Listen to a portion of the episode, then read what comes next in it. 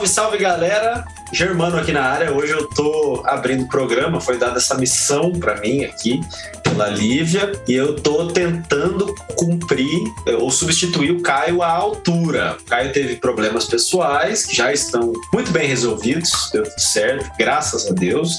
Ele estará de volta aqui semana que vem, mas eu tive a honra de gravar essa conversa ótima de hoje, né, Lívia? Foi boa a conversa, né? Foi ótima. Isso mesmo, gente. Germano está substituindo o Caião, o nosso mateiro do Goiás, nosso surfista do Paranoá, nosso provocador da República, que estará de volta na próxima semana. Mas, ó, o programa foi muito bom mesmo, viu, Germano? Foi brabo o programa foi brabo. A gente teve com uma economista muito bacana da UFRJ, doutora Júlia Braga, e a gente teve uma conversa um pouco diferente do que a gente costuma escutar na, nos analistas, entre aspas, econômicos que estão é, rodando na imprensa em geral, né, Lívia? Isso, a gente fez uma conversa leve, como sempre, né? Mas, obviamente, sempre perguntando também aquilo que o povo quer saber, né? Então, ó, nós falamos sobre PEC dos precatórios e teto de gastos, obviamente. Bombando esse assunto. Bombando. Inflação, ou seja, preço de gasolina, gente, preço de todas as coisas, geração de emprego para todos nós e os desafios que uma mulher economista enfrenta na profissão. Ficou bem legal, né, Germano?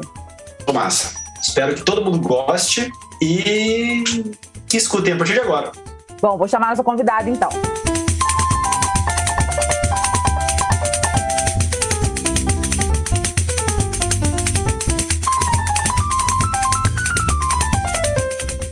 Gente, estamos aqui com Júlia Braga. Júlia é professora associada da Faculdade de Economia da Universidade Federal Fluminense e doutora em Economia pelo Instituto de Economia da UFRJ. Tudo bom, Júlia? Tudo bem, gente. Prazer estar aqui com vocês. Prazer é nosso, Júlia. Obrigado por aceitar o convite. Júlia, seguinte, no começo da semana eu tinha pensado em começar essa nossa conversa de uma forma diferente. No entanto, o Brasil me obriga a começar da forma que eu vou começar, que é a seguinte: se essa PEC dos precatórios for finalmente aprovada, ela é suficiente para garantir o financiamento sustentável do Auxílio Brasil? Bom, ela, a intenção dela, um dos objetivos dela é garantir esse financiamento do Auxílio Brasil, né? Eu vejo essa PEC como uma solução muito ruim de um problema que eu digo que é incontornável. O problema incontornável é a regra de teto do gasto. Tá?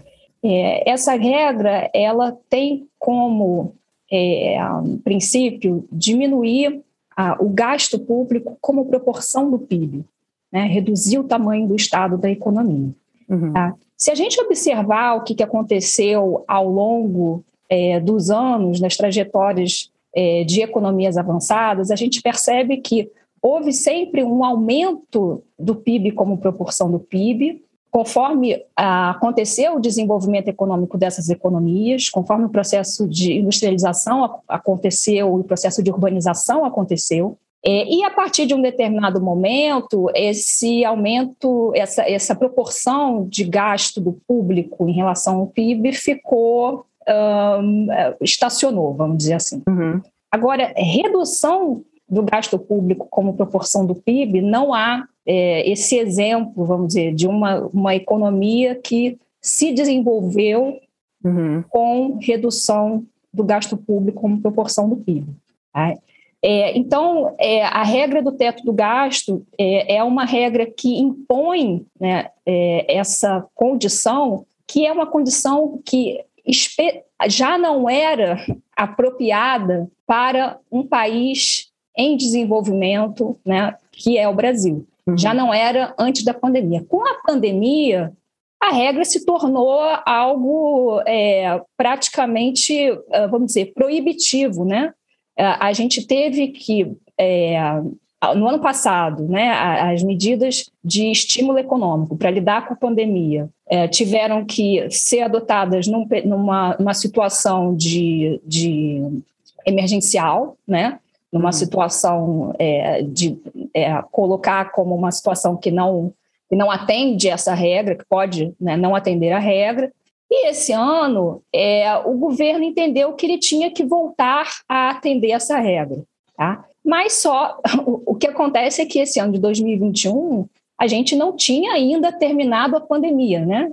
No Brasil, a gente não tinha ainda enfrentado né, a, a, a pandemia. Os índices de, de morte, os índices de, de contaminação ainda estavam muito altos.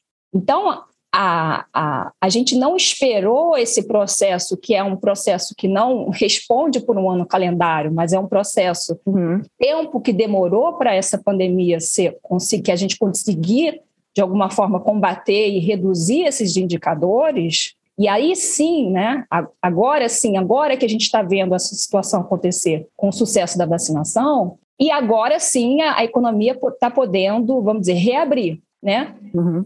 Então, existia uma demanda é, por a políticas né, assistenciais e políticas de estímulo econômico ainda em 2021. Então, o que aconteceu é que a gente, é, em 2021, né, é, já teve um problema de ter que atender essa regra, né, numa situação econômica muito fragilizada. E de 2022 a gente continua com essa situação muito fragilizada, né? É, é, existe uma demanda social muito grande né, por políticas de assistência social, de, de, transferência de renda, e que o governo é, decidiu que, né, que quer botar o selo dele, que quer fazer da forma dele, né, é, que é uma forma é, que os especialistas em é, política social dizem que não é a forma mais adequada de combater a pobreza, né, uhum.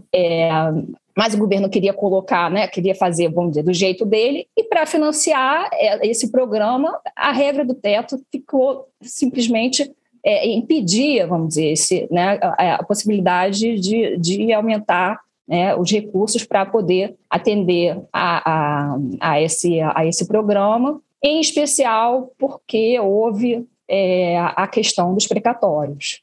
O que, que você consegue imaginar para ter um financiamento? Que sem ser essa PEC, porque os, os especialistas estão falando em, em, vários outros tipos, né? Olha, a sua opinião, o que seria o melhor? Que, na verdade, o que tinha que ter sido feito era uma rediscussão é, em relação à regra de teto do gasto, uhum. e retirar essa regra da Constituição Federal. Porque a gente colocou uma regra que é completamente impeditiva né, a adoção de políticas de estímulo no momento que a economia precisa dessas políticas, uhum colocou na Constituição Federal.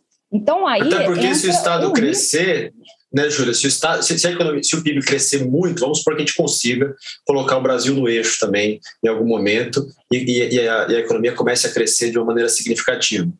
É, o, o, teto de gastos impede que o, que o, investimento do Estado acompanhe esse crescimento. Né? Então, mesmo, mesmo para a gente sair disso com, com, com políticas anticíclicas, é, mas mesmo se o Estado se expandir de uma maneira que a gente tenha que acompanhar ciclicamente o crescimento, o teto de gastos é impeditivo, nos dois casos. Né? O teto de gastos é impeditivo até mesmo ao crescimento econômico na situação atual da economia brasileira. Tá? Uhum. É, porque uh, ele, ele promove uma política fiscal contracionista a uhum. cada ano. Isso tende a contrair a atividade econômica, porque você retira a demanda agregada da economia, que é a demanda do setor público, né? É, diretamente ou indiretamente, quando esse quando o setor público transfere é, poder de compra né, para as famílias. É, então, na verdade, é uma regra que ela tende a jogar a economia ainda mais para baixo, ainda mais para o buraco. A deprimir, ainda, é, deprimir é cada quase, vez mais. Eu diria que é quase impossível a gente uhum. ter crescimento econômico com essa regra.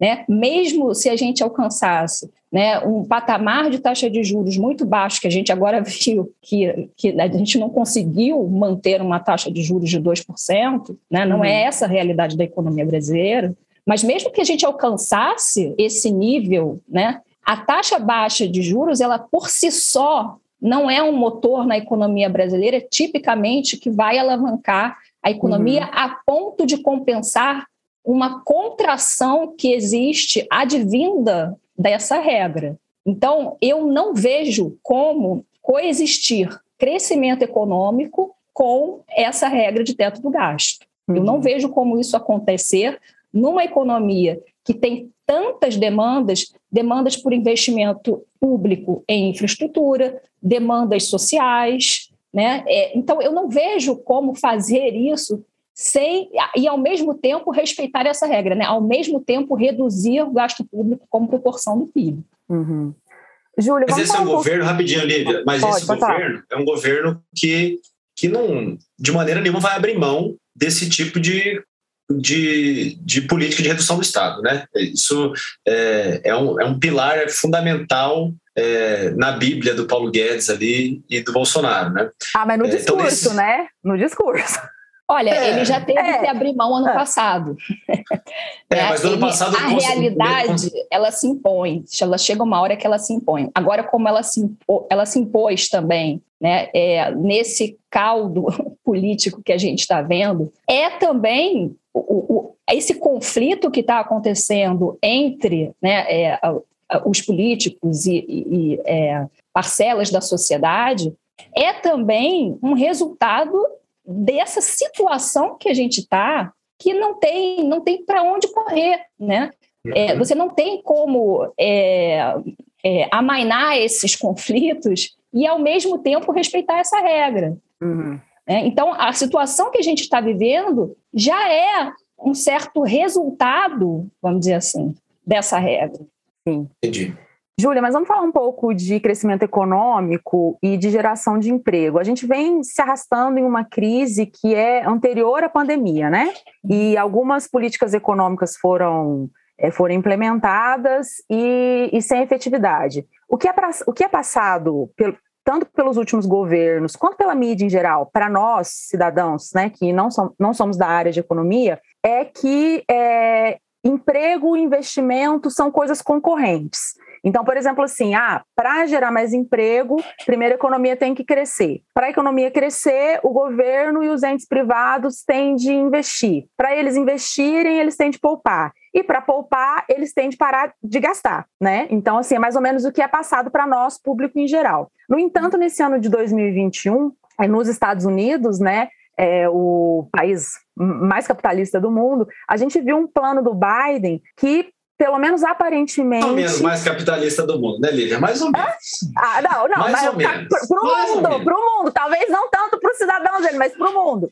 Mas, Isso. enfim, o plano do Biden, que aparentemente é bem diferente disso que a gente está vivendo aqui, né? Por exemplo, é, é, prega políticas fiscais expansionistas, é um estado de bem-estar é, sustentável, uma política industrial mais dirigida. Eu queria saber como é que está é, o nível do debate acadêmico sobre isso aqui no Brasil e como que você acha que, com a aproximação da eleição, como é que você acha que esse tipo de debate, saindo da academia e passando para os políticos e chegando até o cidadão, como esse tipo de debate pode influenciar o ano de 2022? Bom, é, aqui no Brasil a gente vem fazendo um debate é, que, uh, vamos dizer, também está sendo feito né, é, na academia, no resto do mundo, não só na academia, mas na, nas instituições né, de pesquisa, é, think tankers, né, uhum. é, que, que um, esse modelo que você falou, né, que é, é você primeiro poupa, né, que é o, o, o, o empresário, né, as famílias têm que poupar e aí depois é que vai vir o investimento. Né, uhum. Né, esse modelo de que é, é, você te retira o estado da economia, né, e o mercado vai por si só. É, o investimento externo vai salvar tudo, né? Ou que ou as economias periféricas, né, que o investimento uhum. externo é que vai vir e vai é, cumprir esse papel, isso já, o, a realidade já mostrou né, é, para o mundo é, ocidental que não funcionou. Né? Porque o que a gente viu nas últimas décadas foi uma redução do crescimento econômico, foi uma redução da capacidade de geração de emprego, e especialmente de empregos que a gente chama de empregos de qualidade. Então, uhum. houve um processo de aumento da desigualdade de renda, né?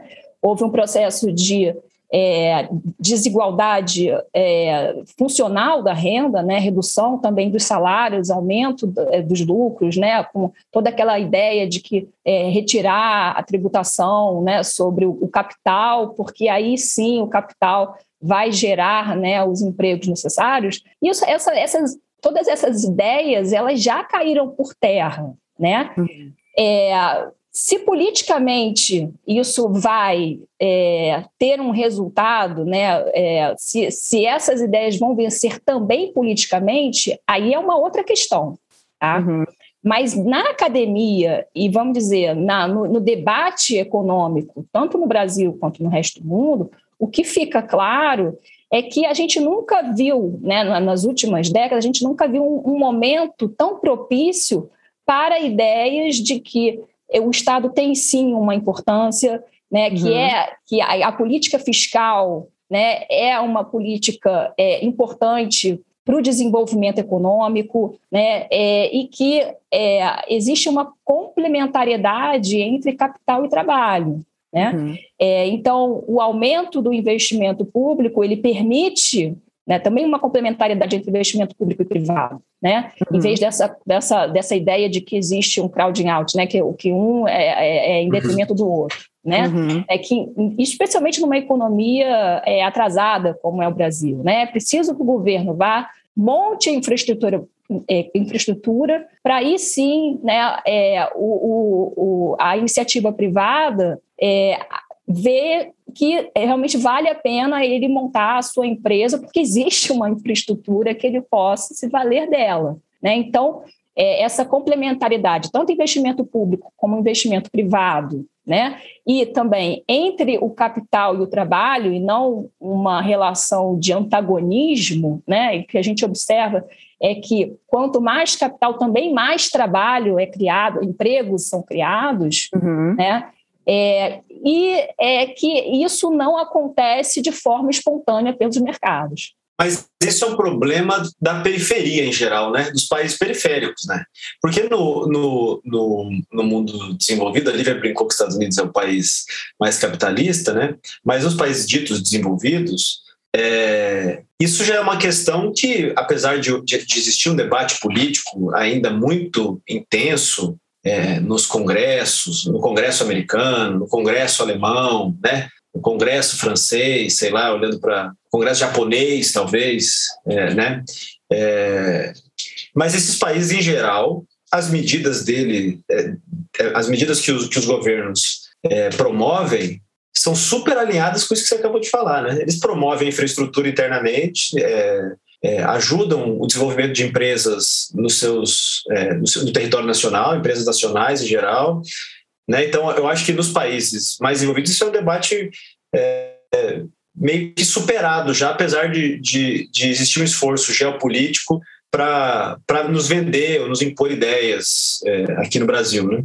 Olha, eu não vejo como um debate superado, não, tá? É, o que eu vejo, o que eu percebo, que a gente percebe no mundo, na Europa, nos Estados Unidos, né, é, no Japão, é que é a ideia de que uh, a política fiscal era uma política secundária, né, uhum. que era, que era é, melhor utilizar o men menos possível a política fiscal e é, o protagonismo era da política monetária, né, em termos uhum. de alavancar o crescimento. Tá? Essa visão durou muito tempo.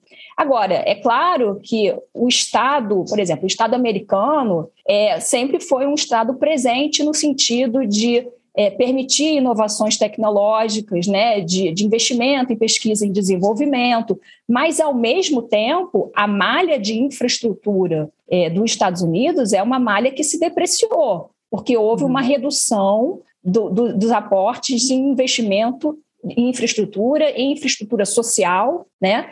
É, houve uma, uma e também essa essa ideia de que desonerar o capital né, iria trazer, né, e não desonerar o trabalho, né, uhum. e não dar força para que é, o trabalhador pudesse ter poder de barganha, então já entrando também um pouco na, na, questão do mercado de trabalho, né? A ideia vigente era que era a ideia do, do agora me perdi aqui, é, esqueci aqui o nome do presidente, do Reagan, desculpe, da era Reagan, é. né? É, Isso que eu ia falar, eles tiveram essa época que o capitalismo foi aplicado dentro do território também, é, uma né? ideia assim de regulamentação é. trabalhista, Total, uma ideia de sim. reduzir uhum. o poder dos sindicatos, né?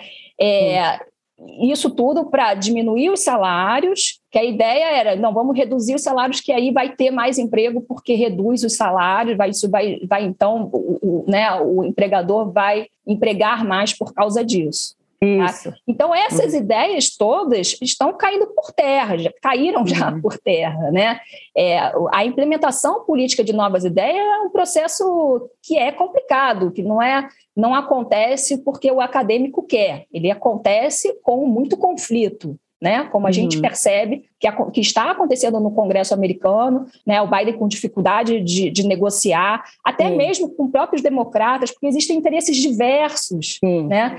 É, então acontece sempre com muito conflito, mas é, é, do, em termos do grande debate, né, é, eu, eu acho que o, o, o, a, o que acontece é que o, os Estados Unidos eles se desenvolveram né, até um certo e, e continuaram, por exemplo, com os gastos militares, né, é, uhum com os, os, gastos que vão criar as inovações tecnológicas, isso sim, isso continuou. Uhum. Mas toda uma outra parte, que é a parte de infraestrutura, de infraestrutura e a parte direcionada né, ao mercado de trabalho, para dar é, segurança ao trabalhador, para dar poder de barganha ao trabalhador, direitos trabalhistas, tudo isso foi deixado de lado. Uhum.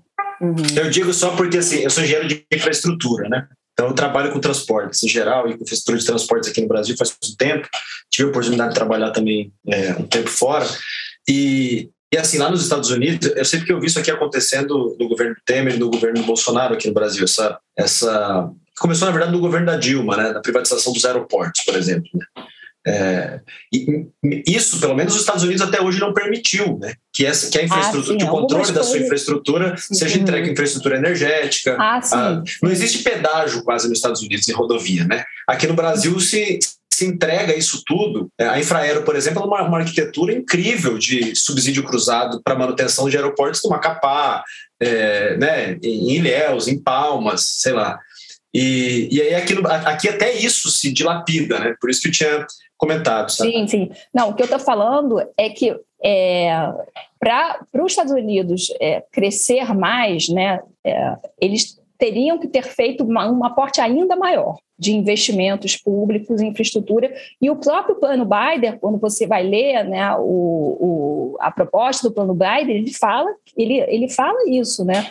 a nossa infraestrutura está depreciada. Ele fala isso uhum. no, na apresentação do, do, do American Job. Ô, Júlia, você acha que o turning point para essa mudança, ainda que difícil, ainda que disputada, é, nos Estados Unidos, é, foi a, a crise de 2008 ou você acha que foi um pouco depois? Porque a crise de 2008 mexeu muito, assim, por exemplo, a própria OMC, depois da crise de 2008, ela nunca mais foi a mesma, né? Hoje está caindo a, a míngua aí. Sim, a crise de 2008 com certeza foi um marco, né, é, no sentido de, de começar essa, essa, essa mudança de visão, né, é, houve uma, um, todo um debate entre os macroeconomistas é, não entre os macroeconomistas eh, heterodoxos, vamos dizer assim, porque esses de, eh, são marginalizados no debate de qualquer forma, mas uhum. entre os macroeconomistas que é, e, e, economistas em geral, né, que tem, que sempre tiveram um poder de influência, vamos dizer assim, houve todo um debate de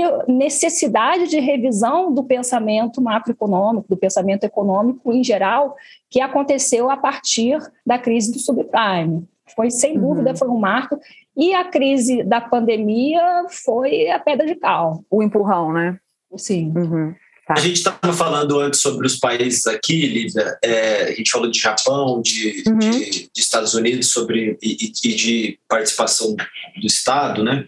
E aí eu lembro que a Júlia falou, falou que na questão eles sempre priorizaram a política monetária em detrimento da política fiscal, fiscal. né, Júlia? Uhum. Você falou. É, mas em geral esses países É. Pode, pode falar. Não, exatamente isso. É, mas, em geral, esses países, principalmente acho que Japão e Estados Unidos, acho que são os, os, que eu tenho mais claro na minha cabeça, eu não sou economista, mas sou é, econocurioso. É, o, o, o Japão e os Estados Unidos são os países que têm, em geral, uma política fiscal também um pouco solta, né? Acho que são, sei lá, 40 anos de déficit nos Estados Unidos, né, seguido. É, talvez tenham tido dois anos, desde 1980 até hoje, que os Estados Unidos teve superávit fiscal. Né?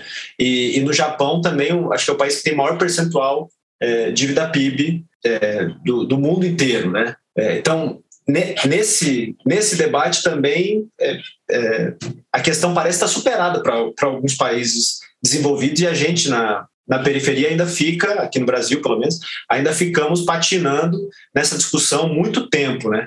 Olha, é, a, a, questão é, do, desse, da, desses indicadores que você está falando, né? É, o que se percebeu é que, por exemplo, em relação à dívida pública, não existe um número mágico para a dívida uhum. pública. Né? Não existe uma relação entre é, a, essa dívida, se, se for acima de 100%, então uhum. tudo começa a degringolar, né? É, então é, o que o que aconteceu nos Estados Unidos foi esse debate de que, que esses indicadores fiscais, na verdade, são resultados né? E que são resultados de. E, e, tem diversas influências. Então, por exemplo, déficit, um déficit pode acontecer porque a atividade econômica caiu, né? E aí a receita caiu muito, e aí aparece um déficit. Não é necessariamente porque o governo está gastando mais. Uhum. Né? É, então, é, realmente agora, nos países é, avançados, houve uma percepção né, de que,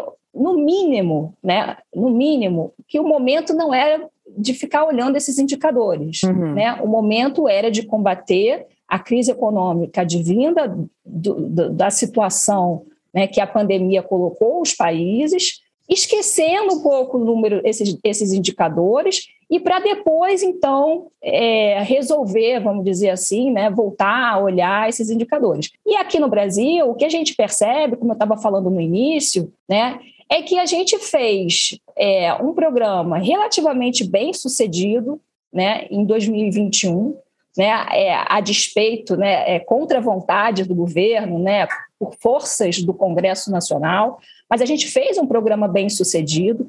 A gente alcançou, é, o, o déficit público foi enorme, de fato foi, foi, sei lá, 10%, 10% né, em 2020, mas em 2021, é, a, a gente fez uma consolidação fiscal precipitada e que não aconteceu na maioria dos países. Né? Então, a gente observa que os indicadores em 2021, os indicadores fiscais, estão melhorando muito, melhoraram muito. Né? Então, a gente vai passar de um déficit, vamos dizer, de, de cerca de 10% para algo perto de 2%, 3%. É, não, não teve, é, os outros países não fizeram essa mudança tão drástica, essa consolidação fiscal tão drástica. A nossa dívida pública também caiu esse ano.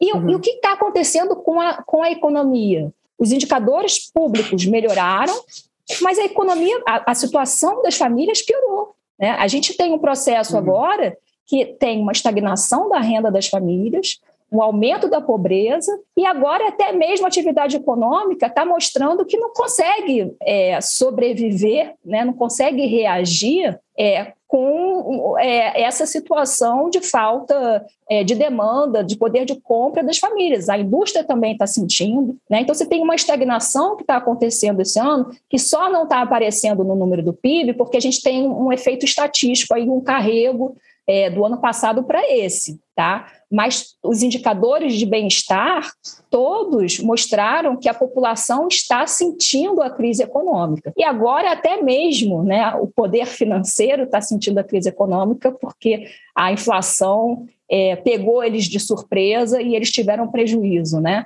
É, então, a, a, a, inflação chega, a, a situação da, da, da, economia brasileira agora, com essa inflação chegando a, a, a 10%, é uma inflação que é. Eu já estou entrando aqui em outro assunto, né, gente? Mas tá é, não, mas eu, eu, eu era, era a minha próxima, minha próxima pergunta mesmo, porque eu vi que você foi uma das primeiras economistas a usar o termo estagflação para o contexto que nós estamos vivendo agora. Então, eu ia é, pedir para você explicar onde estão as raízes desse nosso problema agora, desse acumulado de, sei lá, 10,25% de, de inflação. Pode continuar, que essa pergunta estava na rodada também. Tá. Não, mas só para continuar o meu raciocínio, né? Uhum. A inflação que a gente chama de carestia, né? Quando a gente fala de é, a, a, relação da inflação com, com o poder, é, as eleições, né? Com questão de ciclo econômico, de, de ciclo uhum. político, né? Uhum. A carestia é algo é, decisivo, né? É, mas a inflação, ela é, é muito dramática para as famílias mais pobres, né? porque essa inflação que a gente está vivendo é uma inflação de energia e alimentos. É, então, é, condena essas famílias né, a, a,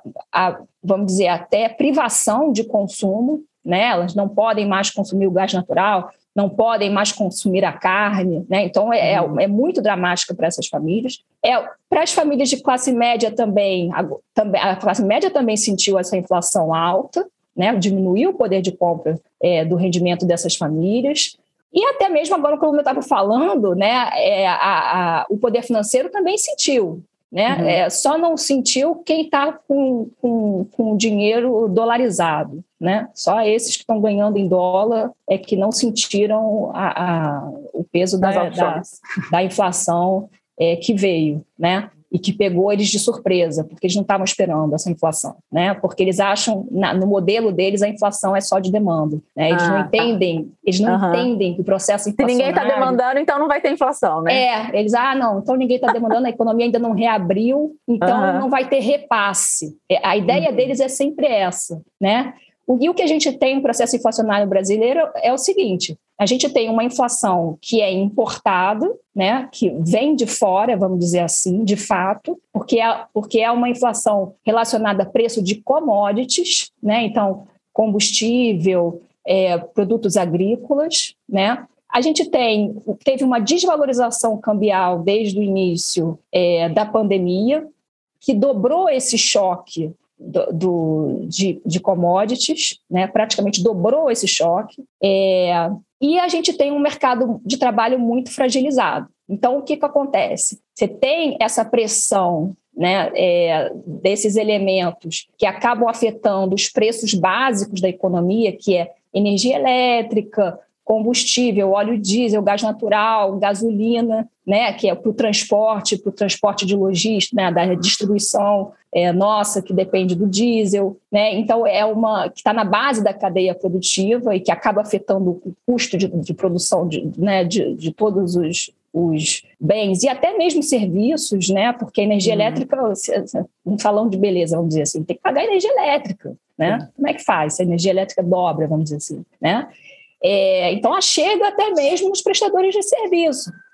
É, e, e, ao mesmo tempo, a gente tem um mercado de trabalho muito fragilizado, em que as pessoas que estavam no mercado de trabalho já e que não saíram com a pandemia não, não estão conseguindo é, reajustes salariais maiores que a inflação.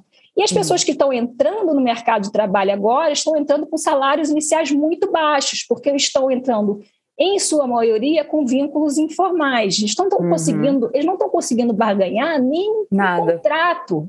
Uhum. E dirá né, um salário melhor, um salário. e dirá uhum. um décimo terceiro. Né? Eles não estão conseguindo é, barganhar nenhum contrato, nem um vínculo formal. Né? É, e aí, o que a gente tem é isso. Essa inflação só não galopa mais, vamos dizer, como é foi em outras épocas, porque o mercado de trabalho fica segurando um pouco, né? Mas, ao mesmo tempo, o fato de o mercado de trabalho, vamos dizer, segurar, porque os salários não são reajustados automaticamente né, com, com esse aumento de custo da, da vida das famílias, faz com que as, as famílias tenham perda de poder de compra, freiem o seu consumo, freiem a sua demanda por bens e serviços, e isso vai atinge a própria atividade econômica, atinge a indústria, né? atinge é, todo mundo, porque a, a, o, a, os prestadores de serviço ou a indústria se veem sem demanda para é, continuar, né, a sua, continuar atendendo. Então, o que a gente provavelmente vai ver agora vai ser uma vai começar um processo de falência, por exemplo, das empresas. Nossa. E esse processo de falência não vai e de redução da atividade econômica não é somente porque a, a, a Selic está crescendo, porque agora a gente tem essa visão que agora do, do, né, de vários economistas, ah, não, agora que a Selic cresceu, então vai ter a recessão, né? É, essa recessão técnica que talvez aconteça no ano que vem, uhum. na verdade a população já está sentindo desde o início do ano, porque a renda estagnou. Então, a, e conforme a renda estagna, né, tem essa, essa estagnação, sofre essa estagnação, né, também a estagnação do consumo, também a estagnação é, da demanda e, portanto, da atividade econômica. Então, essa inflação que a gente está vivendo é uma inflação que vem, primeiro, como eu falei, né, de commodities, é, é, energia elétrica também, porque teve a questão climática, né, da, da, da crise hídrica, né, é, então, fatores climáticos também estão por trás aí dessa, até para um aumento do preço da commodity, fatores climáticos em outros lugares do mundo também influenciaram uhum. nesse aumento de preços das commodities. É, então, é, são esses, essa, esses produtos, né, que são produtos, vamos dizer, das famílias são produtos de subsistência, das empresas são produtos de custo básico. Né? É, e e é, teve a desvalorização cambial, que multiplicou esse choque, né? Uhum. e tem um mercado de trabalho muito fragilizado. Certo, vários fatores, né? O Júlio estava falando aí da, é, do, do preço da, da energia, gasolina tal. Um assunto que teve muito em, em voga nas semanas passadas é, foi a possibilidade da, da, privatização da Petrobras. Né? É que no Brasil acontece tanta coisa que parece que faz um ano que a gente estava discutindo isso, né? porque a gente é atropelado constantemente pelas notícias.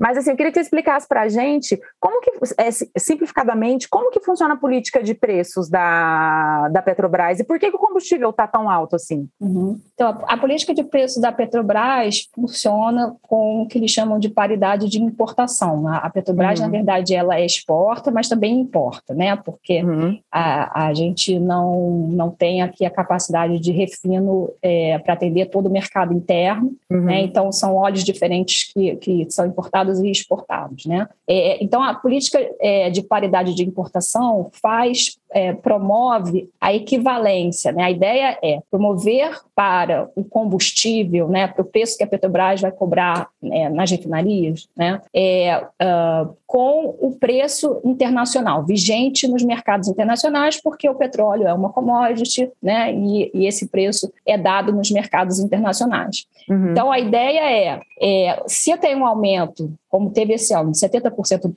preço do petróleo, né, a Petrobras vai reajustar também 70%, e, além disso, e como aumentou né, é, o preço do combustível, uma média aí de 70%, tá? Uhum. E, além disso, ainda vai levar em conta a variação cambial, porque uh, o preço internacional do petróleo é cotado em dólar, você tem que converter. Né? Aqui a gente trabalha, a, Petrobras vende internamente em reais. É, então, é, tem que levar em conta tanto a variação da commodity quanto a variação cambial. Então, o que aconteceu foi isso: teve um aumento do preço do petróleo e, ao mesmo tempo, né, se a gente. É, desse ano teve 10% de, de, de desvalorização, né, mas uhum. ano passado teve uma desvalorização maior e acaba também é, influenciando. Né? É, então, o que a gente teve foi isso, foi esses dois fatores em conjunto. Né? É, tipicamente, né, o que a gente observava é que tinha uma certa relação inversa entre é, variação do preço dos commodities e taxa de câmbio. Né? Só que em alguns momentos, em alguns períodos, essa relação é quebrada, porque não é uma regra de ouro, vamos dizer assim, é uhum. é um,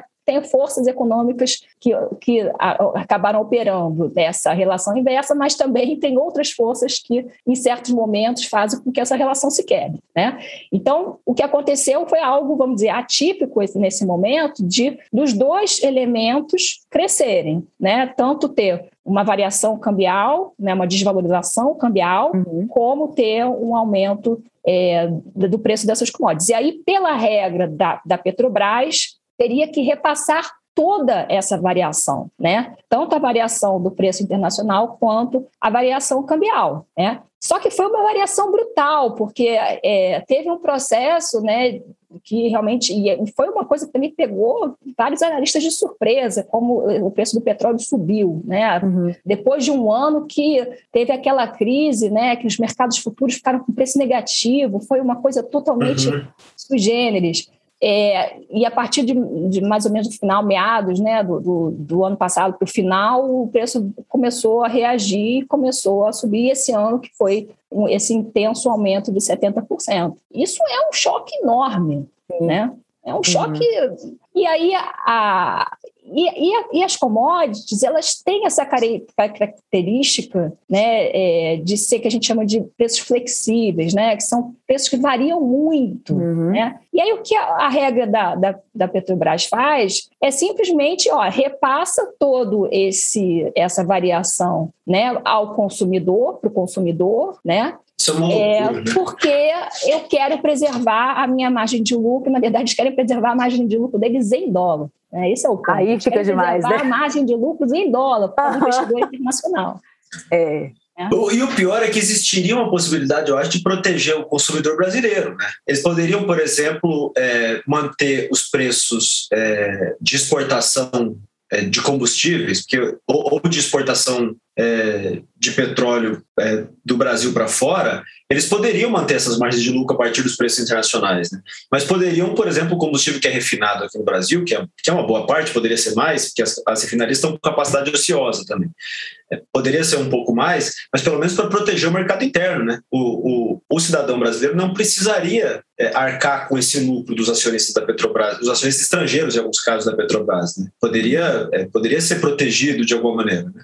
É, eu acho que é, o que você teria que pensar é uma regra intermediária entre o que foi feito no passado, que acabou é, também tendo consequências né, de, de, ruins econômico-financeiras para a empresa, uhum. mas também não esse outro extremo. A gente passou um pouco de um extremo para outro, né? É algo intermediário, né, que preserve, que também veja a, a, a o equilíbrio econômico-financeiro da empresa, né, que leve esse equilíbrio em consideração, mas que não repasse para o consumidor toda essa variação de preço. E que fortaleça um pouco a agregação de valor do, do, do, do, produto também aqui dentro do Brasil, né? Eu acho que também tem um pouco disso. O, o refino aqui no Brasil é, tem sido um pouco abandonado, né? Acho que isso a gente vê em vários setores. Então, a gente estava falando aqui no começo sobre a participação do Estado é, no desenvolvimento e, e na, na, distribuição de riquezas do país dos Estados Unidos, a gente está falando sobre infraestrutura, por exemplo. Né? Então, acho que também falta um pouco a gente olhar para como a gente pode agregar valor a isso para evitar que a gente tenha que exportar petróleo em dólar e esse, esse petróleo seja, tem valor agregado lá fora, né? Isso também está tudo abandonado e os caras estão agora querendo privatizar. É, né? eu, eu, eu, sinceramente, esse nome, política de desinvestimento. Nossa, eu odeio esse nome. Tão mal. Pega e, muito mal. E, e, os analistas falam isso como se fosse assim a oitava maravilha do mundo. É, é uma falta de percepção é, de, do que, que acontece no agregado, sabe? Não, eu vou desinvestir aqui porque essa parte não é tão lucrativa. Então, para aumentar aqui minha margem de lucro, vou me concentrar só aqui no que, no que eu tenho essa vantagem comparativa aqui, né? no que eu tenho essa, essa, essa margem alta de lucro aqui. Sabe, é uma falta de percepção realmente de, de, de política industrial, do papel da política industrial, né, de desenvolvimento econômico, né, de que as coisas simplesmente não funcionam dessa forma. E agora eu acho que eles estão vendo isso, né? A crise está aí é, mostrando a sua cara. Né? Uhum. Já eles não se preocupar muito com a crise, eu acho, sabe? Eu acho que tem uma parcela dessa turma que realmente não se preocupa muito com a é, crise. Tem uma parcela que não se preocupa mesmo que está colocando dinheiro em paraíso fiscal, né? Parece que tem uma parcela que realmente não se preocupa. Mas uma outra parcela, né, até próprio da elite econômica do país, eu acho que agora está vendo né, é, que esse projeto não está dando certo. Eu acho que eles tomaram um prejuízo, sim. Tá? Uhum. É, eu acho que teve uma parcela grande aí que se surpreendeu e que tomou um prejuízo e que está percebendo que esse projeto não está dando certo. O Júlio, a hora que a gente estava discutindo sobre, é, no contexto do, do plano do Biden, você começou a falar de, de dívida pública, né? E uhum. que não existe número mágico, né, para proporção do, da dívida em relação ao PIB. A gente está em 83%, e às vezes você vê matérias assim de economistas mais fiscalistas que já entram em pânico, né?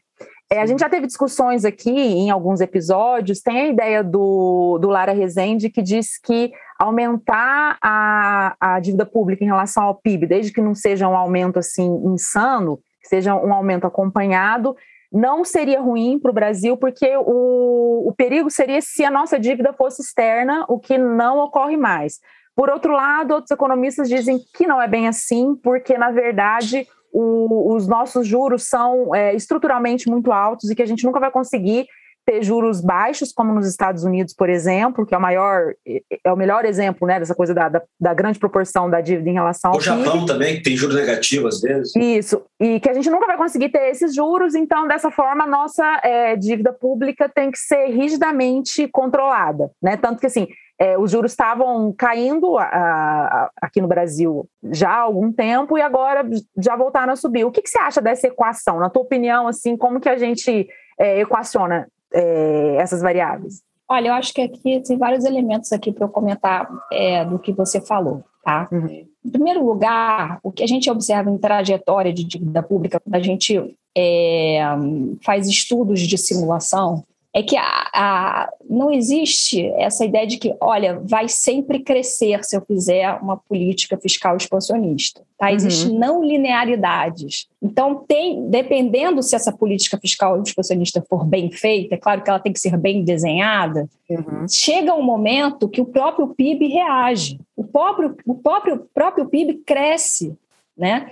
E aí diminui a relação dívida-PIB, tá? Então, primeiro lugar é isso, porque é, existe é, um pouco essa ideia que é passada, né, de que, ah, se crescer hoje, crescer amanhã, vai explodir. Não é assim uhum. assim que acontece, tá? Então, primeira coisa, porque existem os efeitos é, in, que são sentidos por uma política fiscal expansionista, se for bem feita, né, de, de reação da atividade econômica, uhum. tá? É, em segundo lugar, que é importante observar, né, numa dívida interna, que é uma dívida que a gente é, paga com a nossa própria moeda. Né? É, não existe a possibilidade do governo se ver né, sem recursos para pagar essa dívida. No limite, ele pode até monetizar essa dívida. Tá? Uhum. Então, não existe essa possibilidade de então o governo vai ter que dar um calote, né? Porque o Banco Central emite a moeda que está denominada essa dívida. Tá? O que pode acontecer, de fato, é que essa dívida seja atrelada a um juros muito alto, tá? Então, o indicador relevante, que é até uma discussão que o Larry Summers fez, né, que é, é um, um, economista que não é heterodoxo, tá? Que ele fez ano passado, é que o, o indicador relevante é a proporção dos juros pagos dessa dívida em relação ao PIB. E esse indicador que ele usa não é nem a proporção dos juros nominais, é a proporção dos juros reais. Uhum. Tá? É, e para a dívida pública, o que interessa é os juros ex post das diversas maturidades aí dos títulos públicos. Tá? Não é uma expectativa de juros, porque uhum. isso aí pode se materializar ou não. Né? Uhum. Essas expectativas a gente vê que o mercado volta e meia erra. E como errou esse ano a expectativa de inflação, é, errou muito, né? E fizeram, enfim. Volta e meia erra é bondade. Raramente acerta, né? Raramente acerta. Mas eu também me incluo, eu também sou economista. Enfim, erra. Todo Mas, mundo erra. Todo mundo erra. Mas o que importa é esse pagamento ju, dos juros, porque isso é uma certa tem uma, uma, uma consequência ruim distributiva, porque no fundo é como se fosse, tá? Como se fosse, aspas, uma transferência de renda que o Estado faz para aquela parcela da sociedade que são os detentores de título. Tá? Uhum. Então, não deixa de ser, entre aspas, uma transferência. Não é uma transferência social, mas é uma transferência, aspas, financeira. E essas pessoas já, se têm títulos, é porque já têm uma condição econômica melhor do que quem não tem título, e você acaba gravando, vamos dizer assim, a desigualdade econômica com isso. Então, o indicador que é importante levar em consideração é o tamanho dessa parcela do juros real pago sobre o PIB. Uhum. E se a gente observar, mesmo com essa alta recente da, da Selic, né? Esse, esse ainda está, esse indicador ainda está baixo em relação, em relação ao histórico dele. A gente uhum, vai ver o que, vai acontecer aí é, uhum. depois de, desse, das consequências desse aumento da Selic. Mas ainda está baixo, né? É, até porque a, a inflação ainda está mais alta do que, do que a, a Selic, né? Uhum. É, então, a, a, a, e aí, o, o, muito do argumento é o seguinte: vai crescer a dívida pública, isso vai levar, né, o argumento dele é assim, vai, vai, vai diminuir né, é, vai aumentar o, o risco, né? E isso vai desvalorizar a, a, o real, vai provocar um aumento né, da taxa de câmbio, e isso vai causar inflação e, portanto, vai causar crise. Esse é o argumento deles. No fundo, é o argumento, vamos dizer, que, que mais é, é, aparece aí né, no debate econômico aqui no Brasil. Tá? É uma associação entre patamar da dívida pública interna e a taxa de câmbio no final, tá? Uhum. E aí a gente observa que essa relação de causalidade é uma relação que não se observa empiricamente. Né? Não existe essa relação mecânica entre dívida pública interna e prêmio de risco, tá? E, uhum. portanto, uhum. não existe essa relação entre dívida pública interna, prêmio de risco e taxa de câmbio, né? Então, é, esse ano, eu acho que esse ano é um ano emblemático. A gente está diminuindo a, dívida interna e, mesmo assim, teve desvalorização cambial. Uhum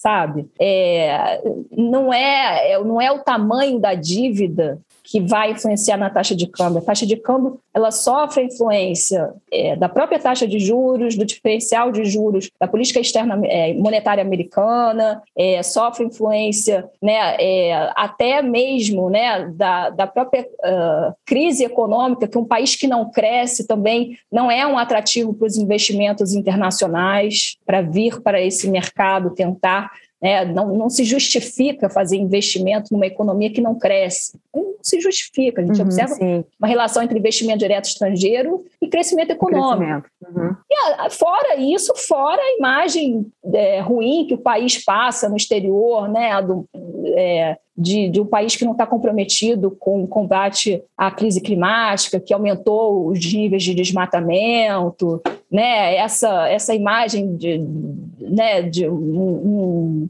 um governo que minimizou né, a, a, as mortes da pandemia, isso tudo é, aparece no exterior, né? E, e, o estrangeiro vê o país com maus olhos. Né? E aí isso acaba afugentando também aquele capital que é mais comprometido, né? que tem, tem uma natureza, é, seja até para fusão e aquisição, né? mas é que mais comprometido aí com, com, com o mercado interno.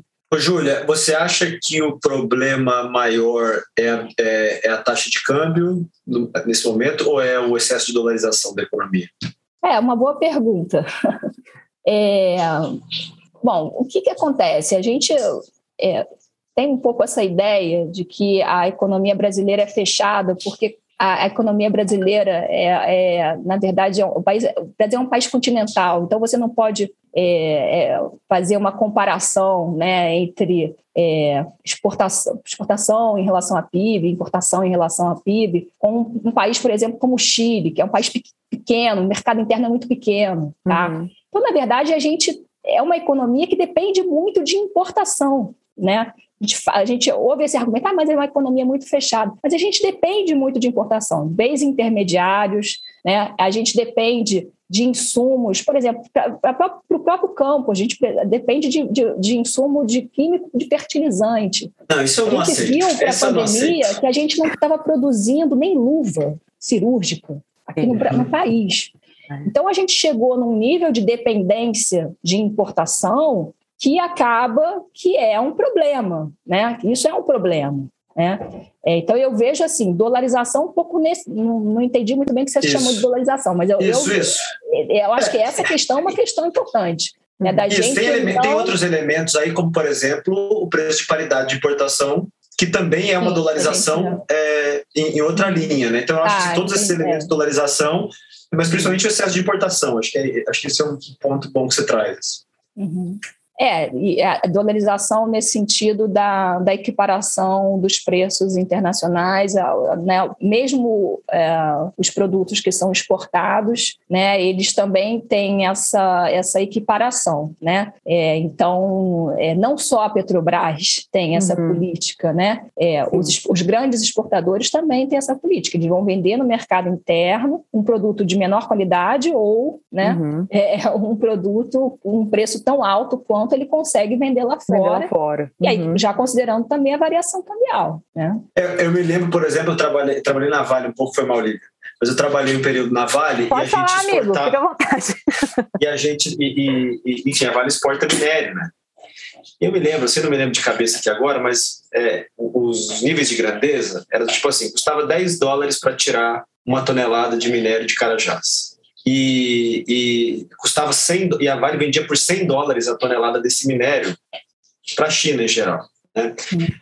Quando a gente precisava fazer a aquisição de trilhos para colocar nas ferrovias, a gente comprava esse trilho da China da Espanha por mil dólares, feito com minério do brasileiro. Entendeu? Uhum. Então, é, não tem cabimento o Brasil, do é. tamanho que é na América Latina, não tem uma indústria de trilho que sirva toda a América Latina, né? É, por exemplo, a América Central, todos os países têm pelo menos alguma coisa de ferrovia, né? Então, em tudo isso, a gente acaba sentindo essa dolarização da economia. Né? Não é só na uhum. importação de celulares e de, e de chips de computador. E para superar isso, você não consegue superar isso sem uma política ativa do Estado não consegue superar isso sem uhum. uma política de um planejamento econômico, né, coisa que a gente deixou de fazer. A gente até eles fecharam, mudaram o nome do, do ministério, né, acabaram com o Ministério do Planejamento, um ministério histórico, Sim. né? Sim. É uma coisa completamente absurda. Então, é, é, não faz isso sem planejamento econômico, não faz isso sem política de industrial, né? não faz isso sem política de desenvolvimento econômico. Você não consegue fazer esse tipo é, de, de internalização né, dos processos produtivos né, sem uma atuação é, ativa do Estado. Certo. Vamos passar para um, um, um tópico que está conectado com tudo. A gente está no meio da, da COP26, né, Júlia? E o Brasil está lá com a atuação política, né, que a gente atualmente tem, tem feito, né? Mas vamos falar mais do âmbito econômico mesmo. Como é que está o retrato é, do avanço e, a, e, as conjecturas também da, das nossas forças produtivas rumo a uma transição energética, rumo a uma economia verde? É, a nossa economia real está muito atrasada para essa transição? É, eu acho que a gente está muito atrasado, porque, novamente, como eu falei, né, é, você não pode esperar que as empresas vão, só, por si uhum, só, já si só. fazer esse processo. O governo Sim. tem que ter política é, para direcionar esse processo, né? Uhum. É, então, é, a gente está atrasado por causa disso, né? É, já existe sim, né, uma toda uma cultura, né, das empresas privadas de dar valor, né, né a, a como é que é o nome? ESG, ESG né? Que eles chamam? ESG, é a ESG, né? ESG. É, uhum. Uhum, ESG. É, já existe essa, né, é, essa, vamos dizer, o mercado privado já está com essa, né, é, mudando de visão, né? É, e percebendo, né, tentando é, ver como isso ao mesmo tempo pode ser lucrativo, né, é, avaliando esses processos. Só que é, só a empresa não, não vai provocar essa, essa transição, né? uhum. né? Então, é, a própria Petrobras, por exemplo, uma empresa tão grande, que se ela tiver que no futuro né, que ir para uma, uma atuação diferente do que ela está fazendo agora, ela consegue, porque ela tem financiamento. Uhum. Uma empresa grande toda. A Shell, por exemplo, está conseguindo, ela, ela tem, é, tem investimento né, na raiz, de investimento em, em transição, em energia verde, né? Está fazendo esse movimento. Né? Mas esse movimento não vai só é, acontecer né, com, por uma vontade das empresas. O governo uhum. tem que direcionar é, e montar a infraestrutura para que isso aconteça. Certo. É, Júlia, a gente falou, é, é, durante todo o debate, a gente tocou muito em ortodoxia, heterodoxia, e aí mais no final a gente falou sobre os erros, né? Que a gente até brincou, ah, todo mundo erra tal. Eu queria saber como é que você se autoposiciona é, é nessa, nessa coisa mais binária, né? Da economia ortodoxa e da economia heterodoxa. E queria que você falasse para a gente é, no que, que você acha que os economistas ortodoxos mais erram e o que, que você acha que os, os economistas heterodoxos mais erram. Qual tipo de previsão que nenhum deles acerta? Me deixou aqui numa, numa saia, a gente tem que avaliar meus colegas.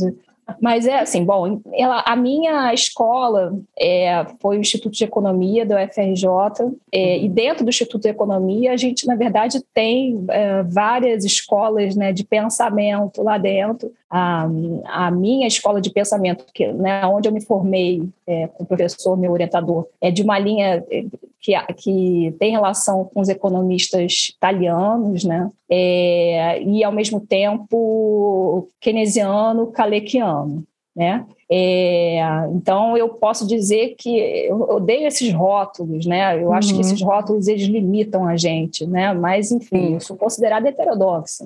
Tá. E eu não tenho a menor vergonha de falar isso, porque eu tenho muita confiança na minha formação. Uhum. É, agora, o que, que eu acho que.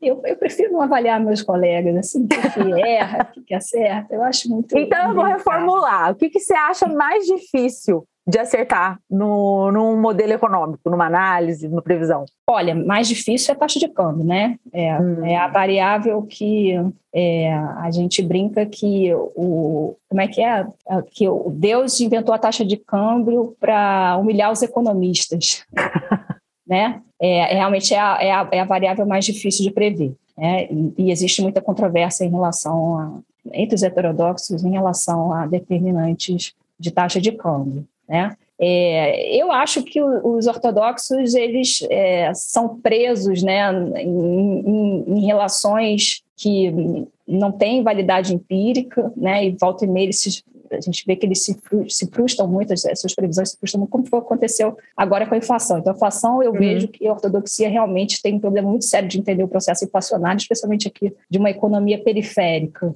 Né? Uhum. É, e acho que é isso. Eu só queria perguntar uma coisa, é, já que a gente falou de heterodoxia e ortodoxia, é, falando também de taxa de câmbio, falando de, de situação fiscal, e aí eu queria saber um pouco da sua visão sobre tripé, o tripé macroeconômico, porque eu acho que esse é um modelo que a gente vem seguindo faz muito tempo no Brasil. Né? Passa governo, entra governo, sai governo, e a gente fica ainda dentro dessa lógica. É uma coisa que é difícil, acho, para quem não é economista, eu mesmo. É, é, assim, superávit fiscal, beleza, é fácil de entender, né? É, meta de inflação é, já é um negócio mais estranho, né? Aí também é, câmbio flutuante, é, então entra nessa confusão toda e muita gente não sabe ainda é, é, qual que é o propósito, a quem isso atende, é, uhum. se o problema está nisso mesmo. Eu queria escutar um pouco de você aí, Júnior, sobre isso também. Olha, eu acho que a gente tem que diferenciar um pouco o que, que é a, a ideia, né, o, o tripé, como esse tripé é implementado, já é diferente do que, do, do que como ele foi idealizado. E uhum. terceiro, uh, por que é, ele se mostra em vários momentos bem sucedidos para controlar a inflação. Né? Então, são coisas diferentes. Uhum. Né? É, então, a forma como eu enxergo né, é, o tripé, né, na verdade, especificamente em relação à parte de,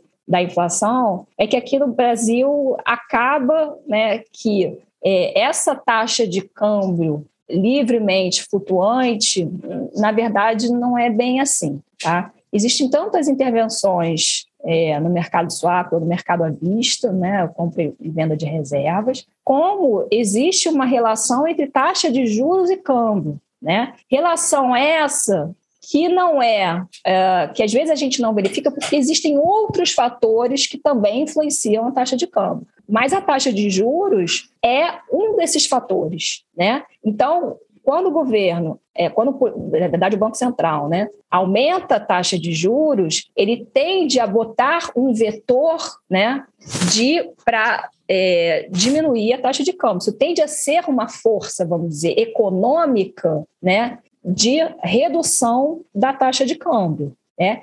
E essa relação, eu acho que é por essa relação que muitas vezes o Banco Central foi bem sucedido, entre aspas, em controlar a inflação. Né? É, mas eu acho que é, só é, apostar né, numa política monetária para controlar a inflação, eu acho que é muito limitado. Né? Eu acho que é, existem outras políticas que auxiliam no combate à inflação, como, por exemplo, né, é, uma política adequada para o setor energético. Né?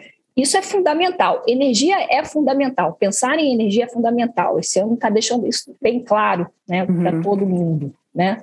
Tanto energia elétrica quanto combustível. E o governo ter mais ingerência em relação a esse setor significa também que ele vai ter mais poder, né, é, de alguma forma, fazer com que esse preço não gere uma, uma, uma, uma inflação tão grande. Então, existe o próprio desenvolvimento econômico, né, é, estratégico, ele é um elemento que acaba sendo importante, é uma política indireta, vamos dizer, claro, de longo prazo, né, que não tem o mesmo é, timing, vamos dizer, da política monetária, que é no, no curto prazo, mas que acaba tendo um efeito é, na política de preço. E em relação a superávit primário, eu acho que é uma política totalmente equivocada. Né? E aí eu não é, não é só questão de ser cíclico, tá?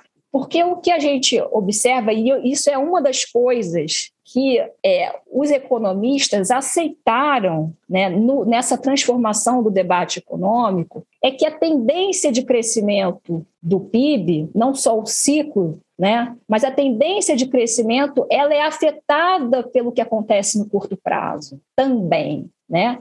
Então, uhum. é, uma, uma política de sempre fazer contração fiscal, né, de superávit, ou é, melhor, né, de redução do gasto público como proporção do PIB, como é que é a, a, a regra de teto do gasto, o superávit acaba que é um resultado é, e depende de outros, da, da receita também, que é endógena, enfim. Mas fazer isso vai comprometer não é só, só o ciclo econômico, vai comprometer a trajetória de longo prazo do crescimento econômico. Isso foi aceito pelos economistas no debate internacional, que o, o que se faz né, de política de estímulo não vai ter só um efeito de curto prazo, vai ter um efeito de médio, longo prazo, a depender do, da, né, de como essa política é desenhada. Né? Então, é, essa, essa ideia de que não, eu tenho sempre que fazer a contração fiscal é uma ideia míope, né? porque não vai dar certo né, a sua contração fiscal vai contrair a economia. Em geral, ela vai contrair a economia, a não ser que tenha uma outra força que mais do que compense, uhum. tá? seja a exportação, porque a China está crescendo, como aconteceu em 2003, por exemplo, não foi porque a gente fez uma, uma contração fiscal e aí depois o Brasil começou a crescer. Não, foi porque a China começou a crescer a partir de 2003. E aí começou a melhorar também as contas públicas, começou a entrar receita, e aí o governo pôde fazer uma política fiscal expansionista, e isso aí foi gerou é, um mini boom, vamos dizer assim, da economia. É, não foi porque a gente fez de início uma contração que isso uhum. levou ao crescimento econômico. Geralmente, contração fiscal é contracionista, né?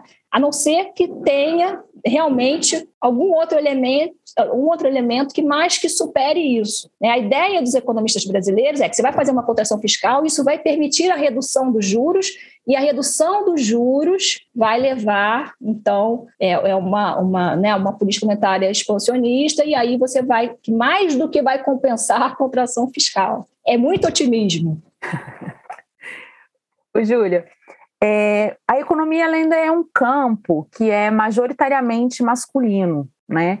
Eu estou com, com os dados aqui que é, na graduação as mulheres representam cerca de um terço. E conforme é, vai subindo nos, no, nos níveis, né, mestrado, doutorado, é, essa proporção vai diminuindo ainda mais. Claro que a gente tem visto é, uma ascensão das mulheres nos postos mais importantes, né? Hoje em dia, a diretoria geral do FMI, da OMC, são ocupadas por mulheres, mas a gente sabe, imagina que a batalha é muito dura. Eu estou aqui com um trecho de um, um depoimento é, da economista cadê ela aqui? Ana Carla Abrão, que é presidente executiva é, de uma grande consultoria aqui no Brasil. Aí eu vou ler um trechinho, abre aspas. Entrei na reunião animada. Tinha me juntado à consultoria e meu primeiro projeto envolvia uma conversa com dois executivos de um fundo de investimento estrangeiro interessados numa empresa financeira no Brasil mestrado, doutorado e duas décadas de atuação profissional dedicados ao tema me credenciavam como poucos para esse projeto. Entrei na sala lado a lado com meu sócio, vestindo uma saia longa e florida e um colar comprido que fazia barulho quando eu me movimentava. Mas, como há muito meu guarda-roupa de trabalho não mais se compunha de vestidos retos, invariavelmente pretos ou cinzas e sobriamente enfeitados por um lenço de seda no pescoço, nem me preocupei. Um dos participantes participantes tinha um sobrenome que denunciava uma ascendência importante e parecia um lord inglês. Ele estendeu a mão para o meu sócio e eu cumprimentei o outro participante. Na sequência, quando me virei para alternar o cumprimento, o Lorde já havia se sentado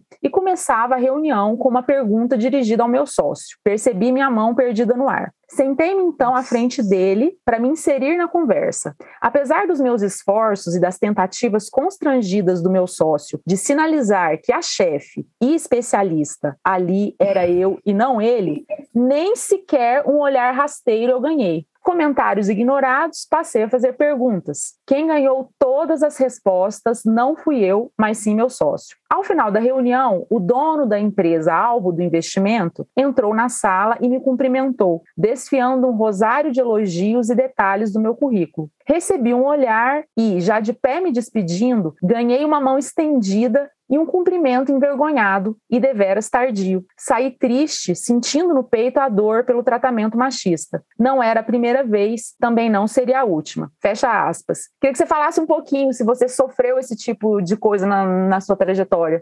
É, a, no, assim, a minha turma de graduação já era uma turma que tinha é, bastante menina, né? Hum. É, já, já, já tinha um processo de aumento da participação feminina ao longo dos anos. Uhum. Né? É, tinha muito assim, macroeconomia era coisa de, de homem e as mulheres então ficavam na micro. Olha só. É, e eu, e eu sempre eu sempre achei a macroeconomia fascinante, é uma coisa que realmente me fascina. Uhum. É, então eu fui muito teimosa, sabe? É, porque e, e ao mesmo tempo eu é, também tinha né, uma, uma facilidade para a parte mais é, matemática, né, mais econométrica. E eu achei, então, a estratégia que eu fiz foi de me inserir foi através da, da econometria, porque é, existia uma demanda grande lá no, uhum. Instituto por pessoas que rodassem é, modelos econométricos, e aí eu vi que eu, eu, eu ia ter espaço.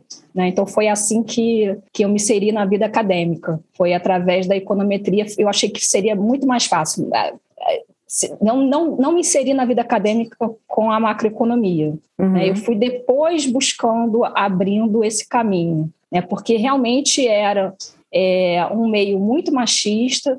É, a Mônica de Bolle, até no ano passado, ela, ela colocou essa questão assim no Twitter. Vocês tiveram uma pessoa, uma mulher que vocês usaram de exemplo? Eu não tive.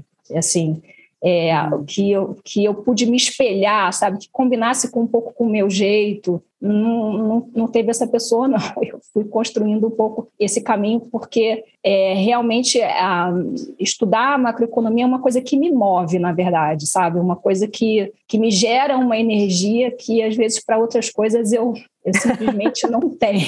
Uhum. É, e sofri, assim, ao longo da vida é, profissional, é, já tive comentários assim, qual era a relação, minha relação com meu chefe, uhum. perguntaram isso. O que, que eu estava fazendo naquele cargo? O que, que eu tinha feito para estar naquele cargo? Uhum. Aí eu falei, bom, estou fazendo doutorado. o que, que eu estava fazendo? Né, o que, é, já me falaram assim, ah, é, usa saia porque você tem um belo, um belo par de pernas e aí você na apresentação vai ser mais fácil você ganhar seu argumento. Já ouvi várias Olha coisas só. assim. Já ouvi é, em apresentação de congresso, o sujeito falou assim: Eu vou fazer uma pergunta, mas você não precisa responder agora. Pergunta para o seu coautor. Aí eu falei: Olha, essa pergunta que você está me, me, perguntando, eu que vou poder te responder, porque a parte econométrica toda do artigo foi eu que fiz, não foi ele. Uhum. É, então, assim, é, são esse machismo estrutural da, da, da, do Brasil, né? É, e que se colocaram também não só na vida profissional, mas também na vida pessoal também é, uhum, sofri com isso, né? É, enfim, várias histórias que eu, que eu, tenho em relação a isso. É, mas, mas a minha, vamos dizer, a minha mãe sofreu mais do que eu, uhum. eu sofri menos do que ela, e eu espero que a minha filha sofra menos do que eu esse, esse machismo. Eu vejo que está mudando, né? E eu vejo com muito otimismo essa, essa mudança. Muito bom. Germano, vamos chamar a Júlia para o nosso Legal. desafio? Vamos. Essa parte eu não conversei com ela. Momento Jânio Quadros.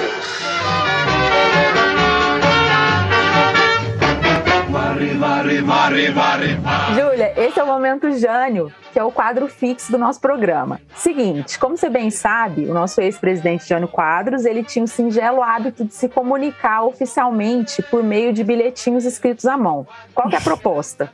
Eu quero que você imagine que você, Júlia, acabou de ser eleita presidente do Brasil. Ai, Deus me livre. Hoje, Não, hoje ninguém quer. Ninguém quer, ninguém tá querendo. A gente vai ter que acabar com o quadro, porque ninguém tá querendo mais. Eu não tenho Mas, competência enfim. nenhuma para essa. Vamos lá. Você foi eleita a voz do povo, novembro de 2021. E aí eu quero que você escolha uma pessoa, é, uma instituição, uma coletividade para você mandar uma mensagem. Essa mensagem pode ser uma ordem, pode ser uma bronca, pode ser um elogio, um agradecimento, um convite é, para ocupar um cargo no seu governo, pode ser um pedido de socorro, pode ser qualquer coisa. E é claro que você tem que é, compartilhar com a gente tanto o conteúdo quanto o destinatário desse bilhetinho. É, você vai ser, você vai ser, na verdade, presidente só por um bilhete. Usar minha E pronto. Só, só, por um bilhete. Você não precisa escrever, você, só fala que depois a gente transcreve é. no, no, nosso site. A gente oh, eu acho que é, falar com as pessoas é, do país que estão sofrendo né, com essa crise toda, né, tanto a crise econômica como a crise, tem várias naturezas essa crise que a gente está vivendo, né? É, desacreditar a ciência, é, de, enfim, crise ética, moral. Né? É, eu, eu, acho que eu falaria, eu daria uma mensagem de esperança, porque é, o Brasil é, já conseguiu contornar situações muito difíceis. A gente uhum. tem essa capacidade. Né? Então, a gente é, acho que acreditar na nossa capacidade, a gente se vê muito como um povo, vamos dizer, é, de segunda linha, né, que não tem escolaridade suficiente, que não tem é, requisitos suficientes né, para chegar, vamos dizer, né, ao, ao viver numa sociedade né, mais igualitária, uma sociedade é, em que todo mundo tem acesso a saneamento básico, né, é, em que a gente possa é, presenciar um, um, um, desenvolvimento econômico é, sustentável, né? Então eu acho que a gente tem capacidade, sim. Né? Eu acho que a gente vai superar essa crise, né? Vai ser conflituoso, né? Mas eu tenho esse otimismo da vontade. Então, eu direcionaria ao povo que está sofrendo agora, porque eu acho que o sofrimento é muito grande. Eu acho que o sofrimento é um sofrimento de, de instâncias de, diferentes, né? Tem tanto um sofrimento assim relacionado por causa do, da questão econômica, mas também é, outras naturezas, né? É, que a gente acaba sofrendo com essa é, crise toda que a gente vive já há uns seis anos. Né? É, então, eu acho que é isso. Tá certo. Júlia, muito, muito obrigada. Eu te agradeço muito em meu nome e no nome de toda a nossa equipe. Como os nossos ouvintes já sabem, é, a gente tenta sempre trazer para o nosso programa pessoas que estão ajudando a pensar o Brasil. Em todos esses episódios, é, de todos os campos de conhecimento que serviram como, como pano de fundo para as nossas discussões, né? Política, história, sociologia, eu cultura. acho que cultura, eu acho que a economia é a que tem é, o mais, a qual a gente tem o mais difícil acesso, né? Muito, eu acho que porque ficou no imaginário das pessoas, no nosso imaginário em geral, que o mundo da economia ele é habitado somente pelos números, pelos modelos quantitativos, pra, sem diálogo com a, com a sociedade, praticamente num abandono daquela filosofia moral que, na verdade, embasou a própria criação da, da economia como ciência. Então, assim, fica aqui o meu apelo para que os números e os modelos sirvam aos cidadãos em busca de justiça e de igualdade, e não que os cidadãos sirvam aos números e aos modelos como uma prova de que o status quo é inevitável. Um beijo, Júlia. Obrigada. Obrigada a você, Lívia. Obrigada, Germano, pela oportunidade. Foi ótimo ter esse bate-papo aqui com vocês. Só faltou o café que vocês me prometeram. Ah, não, mas... quando, você, quando você vier para Brasília, você não esquece Certeza. de avisar a gente tá que a gente vai te levar no Marilda, ah, na adorei, 716 é. Norte, que é o lugar onde a gente grava os nossos programas. Já, já fazendo uma publi, né? Já fazendo uma publi marido. Não foi combinado, não foi combinado. Se eles estiverem ouvindo, Bernardo, se estiver ouvindo aí, o café da Júlia vai ser por sua conta, quando a gente levar lá, viu? É, a publicidade vai ser essa.